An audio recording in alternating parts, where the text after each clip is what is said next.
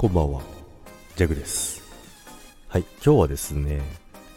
皆さんご存知だと思うんですけど、赤さんなんですけども、今日でスタイフ1周年おめでとうございますということでですね、赤さんはですね、広島弁でたちまちエンディングノート就活という形でですね、収録、まあ、配信だったりとかされてるんですけども、もともとあれですね、マルゲンさんのつながりで、いつの間にかつながってた感じなんですけども、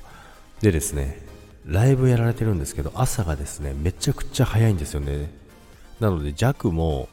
1回か2回、もうちょっとか、3、4回ぐらいは行ったことあるんですけど、なかなかね、行く機会がないんですけども、まあ、それでもね、弱のライブにも何回か、あの、来ていただいたことがあってですね、その中でですね、今でもね、収録聞いたりっていうね、つながらせていただいてるんですけどもま、それでね、1周年ということで、本当におめでとうございます。また、早起きした時はですね、ぜひ顔を出したいと思いますので、